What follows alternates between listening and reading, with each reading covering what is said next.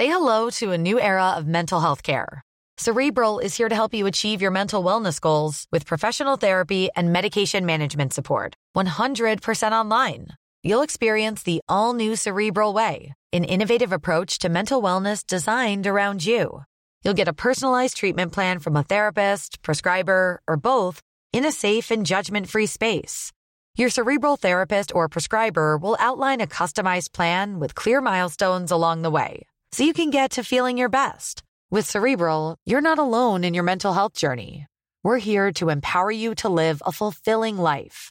So take that first step towards a brighter future and sign up today at cerebral.com slash podcast and use code ACasts to get 15% off your first month. Offer only valid on monthly plans. Other exclusions may apply. Offer ends July 31st, 2024. See site for details.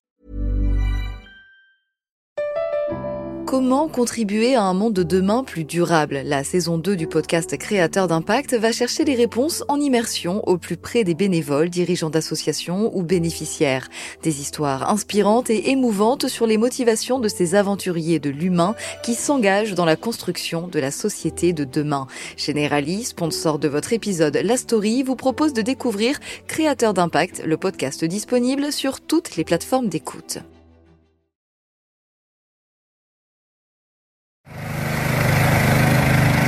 Des rues vides, des magasins fermés, un hall d'aéroport désert, des pharmacies barricadées, des contrôles de température omniprésents, et dans un quartier de travailleurs migrants de Pékin, un employé désinfecte une route à grands coups de jet d'eau. Je suis Pierrick Fay, vous écoutez La Story, le podcast d'actualité des échos, et on va se demander si le virus de Wuhan peut infecter à son tour l'économie mondiale alors que l'Italie et l'Iran commencent aussi à mettre en place des quarantaines dans certaines villes. Il y a quelques jours, Frédéric Schaeffer, correspondant des échos en Chine, a publié une série de photos et de vidéos d'un Pékin qui semblait tétanisé par les craintes d'une propagation du virus apparu dans un marché de Wuhan et qui a fait à la mi-février déjà plus de 2500 morts dans le monde. Il a ensuite raconté dans les pages des échos sa vie à Pékin au temps de ce virus, comment une mégalopole de 22 millions d'habitants se barricade. Bonjour Frédéric. Bonjour Pierrick. On craignait beaucoup à Pékin la fin des vacances de fin d'année, du Nouvel An chinois et le retour en ville de nombreux habitants. Est-ce que la vie reprend ses droits ou est-ce que cette impression d'un Pékin quasi désertique persiste? Alors Pékin n'est pas euh, complètement désertique mais reste quand même euh, très très très calme. On voit qu'il y a très peu de circulation encore sur les grandes artères, il y a très peu de personnes dans les rues, les shopping malls sont déserts, les rares restaurants et commerces sont vides. Donc il y a encore une peur du virus euh, très forte et euh, des gens qui restent chez eux qui est impressionnant, c'est qu'effectivement, c'est que cela dure depuis maintenant euh, quasiment un mois. Alors au début, c'était à peu près normal parce que c'était la période des congés du Nouvel An, donc c'est toujours une semaine qui est extrêmement calme à Pékin parce que les habitants sont retournés massivement dans leur euh, province d'origine. Mais en fait, ce qu'on observe, c'est que depuis la fin des congés du Nouvel An, les retours se font extrêmement euh, doucement. Et la grande crainte des autorités, c'était d'assister justement à une accélération du virus avec le retour des congés du Nouvel An il y avait à peu près 10 millions de personnes euh, qui devaient rentrer euh, sur Pékin. Pékin, c'est une ville de 22 millions d'habitants. Et en fait, bon, euh, tous ne sont pas rentrés. On estime qu'il y a à peu près encore 6 millions de personnes qui ne sont pas rentrées à Pékin pour plusieurs raisons. C'est en fait, euh, bah, est-ce qu'il y en a qui veulent pas revenir parce qu'ils ont, ils ont peur? Il y en a qui sont bloqués dans leur province à cause des restrictions de circulation. Il y en a aussi qui sont bloqués parce qu'ils ne sont pas les bienvenus dans leur résidence à Pékin. Je suis visiter des lotissements euh, qui, en général, hébergent des travailleurs migrants et les propriétaires, euh, leurs propriétaires les ont appelés quand ils étaient dans leur province en leur demandant de, de ne pas rentrer parce qu'ils n'ont pas envie, euh, ils craignent qu'ils ramènent euh, le virus euh, dans leur résidence et les propriétaires ne veulent pas emporter la responsabilité. Donc il y a encore beaucoup de contrôles qui sont multipliés dans les gares, dans les aéroports, dans les stations de métro, justement pour essayer d'anticiper ou en tout cas d'éviter cette accélération du virus avec les retours de congé du Nouvel An. Il y a quelques jours, Xi Jinping s'est rendu dans un hôpital de Pékin et a rendu hommage au personnel médical avant d'adresser un message confiant à la population, comme on l'entend dans ce reportage de France 24. Battons-nous ensemble. Nous finirons par gagner. Un message volontairement optimiste pour tenter de mettre fin à la psychose qui s'est emparée du pays. Frédéric, il y a un climat anxiogène qui s'est propagé à tout un peuple? Oui, il y a une véritable peur qui est réelle. Il n'y a pas de mouvement de panique, mais il y a une, une vraie peur. Les gens préfèrent rester chez eux, éviter les rassemblements. De toute façon, c'est de plus en plus compliqué. Là, depuis la semaine dernière, Pékin maintenant impose désormais 14 jours de quarantaine à tous ceux qui rentrent dans la ville. Pékin, on voit bien, c'est barricadé, quartier par quartier, résidence par résidence. Il y a un renforcement des contrôles. Maintenant, pour rentrer dans les résidences ou à l'entrée des rues Tongles, ces vieilles ruelles de Pékin, faut souvent montrer une pièce d'identité pour montrer qu'on habite là. Faut indiquer d'où on vient. Beaucoup de résidences sont interdites aux visiteurs. Certaines demandent des laissés-passer. Et à chaque fois, il y a un contrôle systématique de la température. Ces contrôles, ils sont véritablement partout, donc dans les stations de métro, les gares, mais aussi à l'entrée des résidences, des magasins. On peut se faire contrôler, je veux dire, facilement une dizaine de fois dans la même journée. Il y a une anecdote que vous avez racontée dans les échos, hein, c'est vous étiez en train de faire une interview d'une, d'une femme dans la rue et quelqu'un vous a hurlé un mètre de distance entre vous. C'est pesant au, au quotidien, j'imagine? Oui, bah, ça c'est, bah, c'est très révélateur de l'anxiété des gens. Disons que c'est pas le moment euh, d'attraper un rhume, en tout cas, parce que bon, si on fait encore très froid à Pékin, euh, sous les zéro degrés, maintenant, euh, voilà, dès qu'on a une petite maladie ou une petite, je sais pas, poussée de fièvre, tout devient très suspect. En fait, quand on nous contrôle la température à Pékin, il faut absolument pas dépasser les 37,3 parce que dans ce cas-là, le, le, protocole veut que le vigile, par exemple, nous fasse patienter quelques minutes et reprenne la température. Et si on est encore au-dessus, normalement, il est censé euh, appeler une ambulance et euh, nous emmener dans une des 100 cliniques de fièvre, comme ils disent ici, où sont pratiqués euh, les dépistages du coronavirus. Alors tout le monde a finalement assez peur de ça parce que personne ne veut aller dans les hôpitaux tout simplement parce que beaucoup se disent que finalement les risques de contamination sont les plus élevés donc tout le monde cherche à éviter cela. C'est sûr que c'est pas le moment de se faire une blessure ou quoi que ce soit. Je rappelle qu'en Chine, il n'y a pas véritablement de médecine de ville, il n'y a pas de généraliste, et donc en fait, tout le monde se rend à l'hôpital euh, dès qu'il y a un pépin de santé. Comment est-ce qu'on s'organise euh, pour les courses, euh, pour l'école, quand on est face à, beaucoup d'habitants qui doivent rester chez eux, ne pas bouger? Bah, En fait, la vie quotidienne s'adapte à ce climat de peur ambiante. On est très à la merci finalement des instructions, des réglementations des gardiens de chaque résidence ou euh, des réglementations imposées un peu dans son comité de quartier. Les restrictions peuvent varier beaucoup d'une rue à l'autre, d'un bâtiment à un autre. Il y a des résidences où euh, les conditions de confinement sont très strictes. Il y a d'autres résidences où les contrôles sont beaucoup plus légers. Après, au quotidien, les, les supermarchés restent ouverts, ils sont apprévisionnés. Il n'y a pas eu du tout à Pékin de rush, hormis sur les masques et euh, les désinfectants. Après, les habitudes changent, c'est-à-dire que voilà, les gens ayant peur de sortir limitent leur déplacement au maximum. Donc, euh, la Chine, c'est déjà une, société qui est extrêmement euh, digitalisée, et là, il y a beaucoup de commandes qui sont passées sur Internet. On voit bien que pendant la période du Nouvel An chinois, où il y avait vraiment vraiment personne dans les rues, les seuls véhicules qu'on voyait, c'était finalement les deux roues euh, des livreurs qui bravaient le froid et la neige. Et on peut imaginer qu'il va y avoir une accélération justement de cette euh, digitalisation de, l'économie et de la société chinoise parce qu'ils restent euh, beaucoup cloîtrés chez eux, utilisent énormément Internet, que ce soit pour faire leurs courses, mais aussi pour leurs loisirs et pour l'école, parce que vous l'avez dit, en fait, les écoles sont fermées jusqu'à nouvel ordre à Pékin. Elles vont être fermées jusqu'à la fin du mois de mars à Shanghai. Et donc, ben, les écoles s'adaptent, elles essayent de mettre en place des programmes de e-learning. Les institutions culturelles aussi s'adaptent parce que les musées euh, ou autres sites culturels, euh, ils sont fermés pour éviter les rassemblements publics. Donc, euh, pareil, ils essayent de mettre de plus en plus de choses sur leur plateforme Internet. L'Opéra de Pékin, par exemple, diffuse des opéras et des concerts sur son site des musées mettent en place sur leur plateforme des, des, workshops pour les enfants. Donc voilà, c'est toute une vie qui se réorganise dans ce contexte de, coronavirus. Il y a une image qui va marquer hein, dans les photos que vous avez publiées sur euh, Twitter il y a quelques jours. Hein. c'est effectivement devant des immeubles, des, dizaines, des dizaines de paquets euh, de livraison de produits alimentaires, hein, des pizzas, euh, des, produits comme ça, qui attendaient que finalement les clients viennent descendre les chercher parce que les livreurs n'avaient pas le droit effectivement de pénétrer dans les résidences. on, imagine assez facilement que toutes ces restrictions euh, les usines qui ferment, euh, les, nombreux travailleurs migrants qui ne sont pas revenus pour travailler, que ça va avoir un impact sur l'économie chinoise. On commence un peu à le mesurer? Alors, on commence à le mesurer. Il n'y a pas encore d'énormes, euh, de beaucoup de chiffres, j'allais dire même macroéconomiques, pour en prendre la mesure, mais franchement, l'impact risque d'être énorme. Il suffit de regarder par la fenêtre Là, de mon bureau, je, note sur une artère qui est normalement euh, toujours bondée. Euh, là, les, voitures sont extrêmement rares. On voit que les quartiers de bureaux sont extrêmement dépeuplés. Les bureaux sont vides parce qu'on a recommandé aux, entreprises de privilégier le, travail à domicile. Alors, ça marche plus ou moins.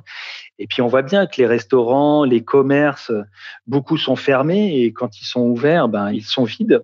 Donc, il y a un véritable de choc de demande on commence un peu à le mesurer. Par exemple, là, euh, il y a des statistiques qui viennent de tomber sur les ventes de voitures en Chine les deux premières semaines de février et elles font état d'une chute des ventes de 92 sur les deux premières semaines. Je rappelle que le marché chinois, c'est le premier marché automobile au monde. On voit aussi que sur l'aérien, les, conséquences sont massives avec euh, des annulations ou un trafic a pu chuter euh, parfois de, de 80% les vols internationaux et les vols domestiques, c'est peut-être environ 11 euh, millions de sièges qui ont disparu en l'espace d'un mois.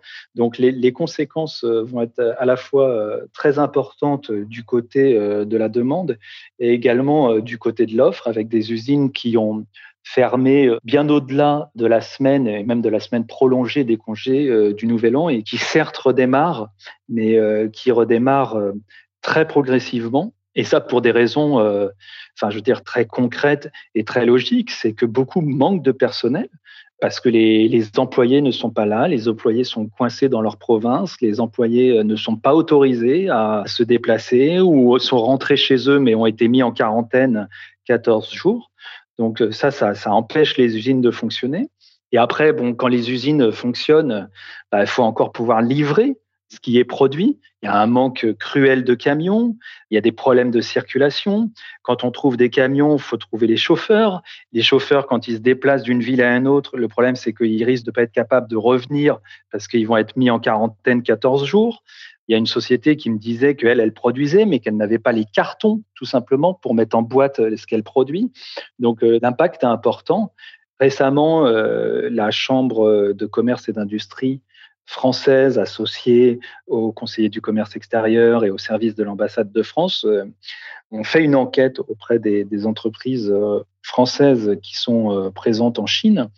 61% estiment que le chiffre d'affaires pourrait chuter jusqu'à 50% au premier semestre.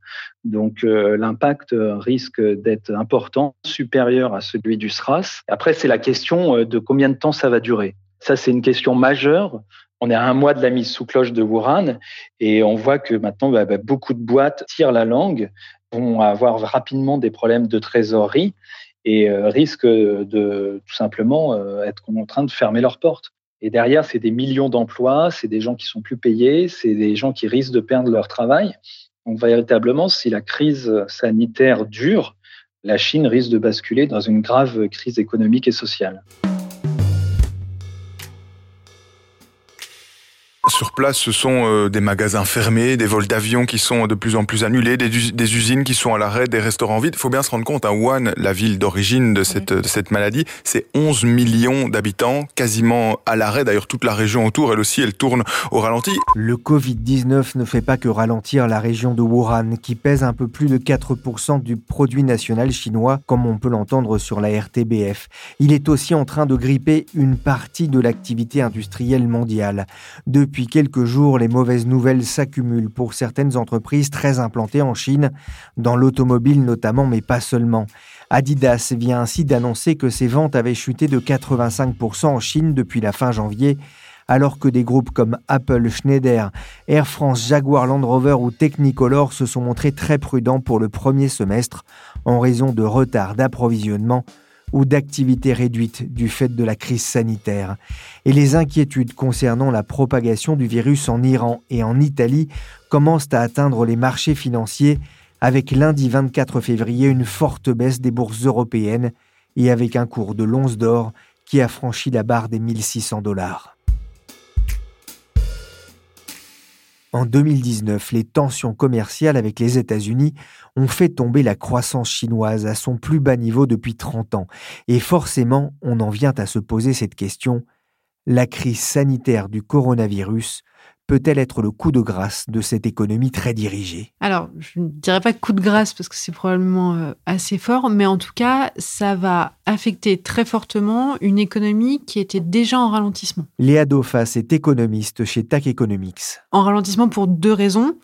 La première qui est celle de la guerre commerciale, qui a pénalisé l'activité depuis début 2018. Et la deuxième, qui est une question de plus long terme, une question économique structurelle, qui est que l'économie chinoise ralentit parce que son modèle de croissance évolue et qu'elle passe d'une économie tournée vers la production à une économie tournée vers les services.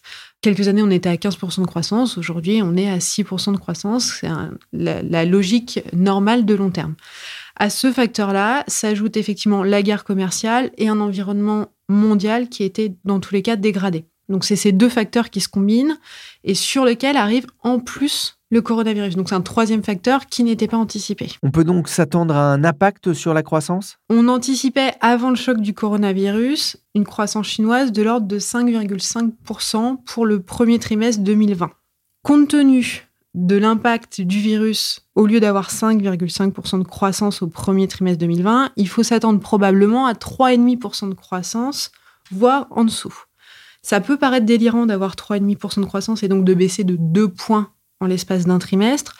C'est probablement sous-estimer l'impact qu'il va y avoir. On essaye de trouver des parallèles économiquement et historiquement. Donc le parallèle qu'on a d'un choc dû à un virus, c'est l'épisode du SRAS en 2003, qui lui a eu un, un impact de l'ordre de 2% mais aussi sur la croissance chinoise. Donc là, on aurait un impact supérieur. On aurait probablement un impact supérieur et on l'explique par trois critères. Le premier, c'est que le SRAS a eu un impact en termes de personnes malades ou en tout cas de décès nettement plus faible que celui qu'on a aujourd'hui par le coronavirus. Le deuxième, c'est que le coronavirus arrive pendant la période du Nouvel An, ce qui fait que l'impact est nettement plus fort économiquement parce que c'est une période où les gens voyagent, c'est une période où les gens consomment, donc l'impact est nettement plus fort. Et le troisième point, c'est qu'en plus, il est en train d'affecter une économie qui est déjà en ralentissement. Tandis qu'à l'époque du SRAS, donc c'était en 2003, la Chine venait de rentrer à l'OMC, donc on était dans une phase d'expansion de l'économie chinoise. Aujourd'hui, le virus arrive dans un moment où en plus l'économie est en ralentissement. Donc c'est trois facteurs. En termes de comparaison avec le SRAS, là où on avait deux points moins de croissance, on peut estimer qu'on aura beaucoup plus cette fois-ci. 3% et demi de croissance pour la Chine en annualisé, ça veut dire que c'est quasiment un trimestre qui pourrait être négatif? Probablement. On n'a pas encore de données économiques qui permettent de prendre un peu l'ampleur du choc. Si on regarde les effets qu'il peut y avoir, on imagine assez facilement un choc très fort. Il y a trois effets sur l'économie chinoise. Le premier, c'est un choc de demande immédiat pour en tout cas les zones qui sont en quarantaine, et puis même plus largement, des gens qui une consommation qui est à l'arrêt, des usines qui sont à l'arrêt, des transports qui s'effondrent. Donc on peut assez facilement imaginer une économie en pause. Et si on essaye de faire un peu de calcul de quantal, on dit que sur le premier trimestre, il y a au moins un mois où l'économie a été affectée à hauteur d'au moins un tiers de son territoire. Donc très facilement, on peut avoir une économie à l'arrêt et des chocs probablement très négatifs sur un trimestre en tout cas. Refaire démarrer une économie paralysée, c'est le défi du gouvernement chinois. Et pour cela, il annonce ce dimanche une mesure choc, injecter 156 milliards d'euros de liquidités dans le système. Comment est-ce que la Banque centrale chinoise réagit? J'imagine qu'elle ne peut pas rester les bras croisés. Alors la Banque centrale chinoise réagit en injectant des liquidités dans le système, en faisant en sorte qu'il n'y ait pas de choc de confiance c'est-à-dire que on n'est pas de ce qu'on appelle le credit crunch, c'est-à-dire une perte totale de confiance dans le secteur bancaire et donc les gens et les entreprises n'ont plus confiance dans le système et vont retirer leur liquidité de la banque. Ça s'est passé dans plusieurs pays, c'est passé au Royaume-Uni, en Grèce. Et ce qui s'est passé en 2008 aussi, effectivement. Exactement. Donc c'est des chocs très forts, très violents. Et ça, ça a tout pris le choc qu'il faut éviter aujourd'hui en Chine. Pourquoi il faut éviter ce choc et c'est quelque chose qu'il va falloir surveiller Aujourd'hui, on a des usines qui sont à l'arrêt, que ce soit des usines, des entreprises, des salariés. Une grande partie de la population est à l'arrêt. Ce qui fait que les revenus habituels que les entreprises avaient de leur activité n'existent plus. Et pourtant, il y a toujours des prêts à rembourser, mais plus d'argent qui rentre pour l'entreprise. Donc, de fait, il faut s'attendre probablement à ce qu'il y ait des défauts, des faillites, ce qu'on appelle des prêts non performants. Et ce qu'il faut éviter, c'est que ce phénomène dégénère et arrive à une perte de confiance totale dans le système bancaire qui, par effet boule de neige, créerait un choc beaucoup plus fort sur la croissance. Pour l'instant, on n'y est pas. La Banque centrale a les outils nécessaires et a la volonté de toute manière de ne pas arriver à ce niveau-là. Mais compte tenu de l'endettement élevé et déjà des risques qui pèsent aujourd'hui sur le secteur bancaire chinois, c'est un risque qu'il faut éviter. Depuis l'épidémie de SRAS, l'économie chinoise a connu une forte croissance. Elle est devenue la deuxième puissance économique du monde et pèse 20% du PIB mondial. Léa Dofas, est-ce que ça veut dire que son impact, la contagion éventuelle sur l'économie mondiale peut être plus forte? Il faut, quand on parle de l'impact sur la croissance mondiale, faire une hypothèse sur l'ampleur de l'épidémie. Si on dit que probablement d'ici la fin du mois de février, on a atteint un pic dans les décès et qu'on n'a plus d'explosion de l'épidémie et que ça ne se transforme pas en pandémie mondiale, a priori, il y aurait un impact, mais il serait plutôt limité. L'impact se diffuse au travers des économies par trois canaux. Le premier, c'est le choc même de demande chinoise sur les économies mondiales. Le ralentissement qu'on connaît sur la croissance mondiale depuis 2018 est en partie dû déjà à une baisse de la demande chinoise. Donc là, il serait amplifié compte tenu du choc très fort, très rapide et non anticipé. Donc ça, c'est le premier impact. Ça passe aussi effectivement par la baisse du nombre de touristes pour certaines économies. Par exemple, le revenu des touristes, c'est 5% sur l'économie européenne, l'arrivée des touristes chinois. Donc ça peut avoir un impact. C'est pas hein. négligeable. Ça va être le cas au Japon, par exemple. Le premier effet, qui est l'effet immédiat, le fait que l'économie soit fermée, un effet assez rapide. Donc ça, c'est le premier point. Le deuxième, c'est l'effet chaîne de valeur. Ce qu'on voit, c'est que au début des années 2000, là où la Chine rentrait dans l'OMC, il y avait plusieurs hubs, plusieurs plateformes en fait sur le commerce extérieur, et c'était principalement l'Allemagne, les États-Unis, le Japon et dans une moindre mesure la Chine. Aujourd'hui, en tout cas en 2018, il y a trois hubs qui existent l'Allemagne, les États-Unis et la Chine, qui est le hub majeur, avec un lien sur toutes les économies. Donc si on a un choc et donc on a les usines qui ferment et la production qui est à l'arrêt, cet impact sur les chaînes de valeur va être massif. Et ça, ça va être sur toutes les économies, notamment celles les plus ouvertes, notamment l'échange. Donc là, on aura un impact sur le Mexique, sur le Vietnam, sur les États-Unis, sur l'Allemagne sur beaucoup d'économies. Passons-nous à présent à un effet du coronavirus auquel on ne s'attendait pas du tout, la baisse du prix du pétrole et donc de l'essence à la pompe. Et puis, il y a un dernier aspect qu'on n'a pas encore en tête, mais qui est en train de se matérialiser, c'est l'impact via les matières premières. Le fait qu'on ait un choc Chine a créé une baisse significative des prix du pétrole, mais aussi des prix du cuivre, des prix des minerais de fer. Et donc cette baisse du prix des matières premières a un effet sur des économies qui sont dépendantes aux matières premières. Il faut essayer de combiner un peu tous ces effets. Et là, on va voir effectivement un effet qui va être plutôt fort sur les économies qui à la fois sont en zone Asie, qui sont dans les chaînes de valeur, qui ont une demande très forte, ou en tout cas un afflux très fort de touristes chinois. Ça peut être la Corée du Sud, ça peut être la Thaïlande, ça peut être le Japon. Ces économies-là vont être impactées, mais aussi des économies plus lointaines. Euh, et là, on pense à l'Arabie Saoudite, au Brésil, au Canada, à l'Australie. Ces pays-là combinent un peu tous les facteurs, en tout cas tous les canaux de transmission d'un choc Chine. Et la France, elle est, plutôt préservée, hormis peut-être l'aspect touristique? On va dire que les économies développées sont un peu plus préservées. En tout cas, certaines économies européennes. Le choc Chine se transmettra plutôt principalement via l'Allemagne et ensuite de l'Allemagne vers la France. Ça va être plutôt un choc zone euro qui va se matérialiser ensuite en France. On a essayé de faire euh, quelques mesures. Alors, euh, pour l'instant, elles sont en train d'évoluer étant donné qu'on ne connaît pas l'ampleur de l'épidémie. Mais si on fait l'hypothèse que l'épidémie est contenue d'ici début mars, on considère en moyenne que le choc par rapport à un niveau initial est de moins 0,1, moins 0,2 points sur la croissance européenne et donc qui va être légèrement moins fort sur la France. C'est une économie qui est moins ouverte que l'Allemagne à l'international, donc qui risque de moins souffrir dans un premier temps, mais le choc allemand se transmettra ensuite à l'économie française. Alors, si on comprend bien euh, on ne va pas droit vers une récession mondiale. La dernière euh, commence à dater, mais on sent bien que de toute façon, l'action des banques centrales permet aujourd'hui aux économies de disposer de suffisamment de liquidités pour soutenir euh, cette croissance. Mais cette crise, est-ce qu'elle ne pourrait pas avoir une autre conséquence? C'est de faire réfléchir les pays européens, l'Amérique, par rapport à leur dépendance vis-à-vis de la Chine? Ce qu'on va voir aujourd'hui, c'est que en l'espace de deux ans, on va dire depuis 2018, les pays, mais aussi les entreprises, et surtout les entreprises, font face à deux facteurs. Le premier qui est la guerre commerciale. Et donc, au-delà des questions très spécifiques de tarifs ou autres, on voit surtout qu'aujourd'hui, le politique peut avoir un impact très fort sur la stratégie des entreprises. On l'a vu avec Huawei, on l'a vu avec Pfizer, avec Harley Davidson. Enfin, quelle que soit l'entreprise, aujourd'hui, ce qu'on appelle le micromanagement, c'est-à-dire qu'une décision politique qui va influer très fortement, quelle que soit la stratégie de l'entreprise, sur l'entreprise, ce qui fait que peu importe la stratégie, de toute manière, on va être coupé dans notre décision. En tout cas, le poids politique aura un poids nettement plus fort dans les décisions. Donc la combinaison guerre commerciale, micromanagement et maintenant ce choc d'importance Chine qui bloque toutes les chaînes de valeur et interrompt les productions, doivent à minima, pas forcément les pays, mais en tout cas les entreprises, faire réfléchir à une diversification beaucoup plus massive que juste être euh, développée sur la Chine, peut-être plus largement dans le continent asiatique. On peut penser que l'impact sera limité parce qu'il sera temporaire, mais on peut voir des éléments se matérialiser qui seraient beaucoup plus longs que ces phénomènes-là. Et là, bloquer une chaîne de production pendant plus d'un trimestre aura un impact majeur et considérable.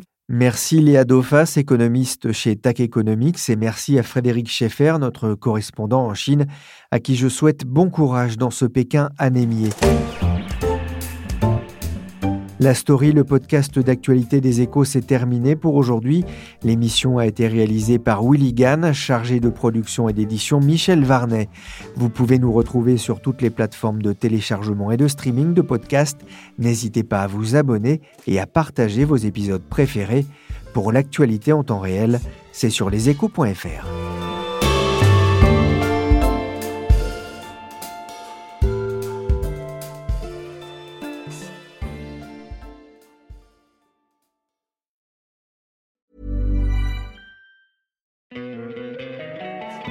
you love an extra $100 in your pocket? Have a TurboTax expert file your taxes for you by March 31st to get $100 back instantly. Because no matter what moves you made last year, TurboTax makes them count. That means getting $100 back and 100% accurate taxes only from Intuit TurboTax. Must file by 331. Credit only applicable to federal filing fees with TurboTax full service. Offer can be modified or terminated at any time. Waiting on a tax return? Hopefully, it ends up in your hands. Fraudulent tax returns due to identity theft increased by 30% in 2023. If you're in a bind this tax season, LifeLock can help. Our US based restoration specialists are experts dedicated to helping solve your identity theft issues.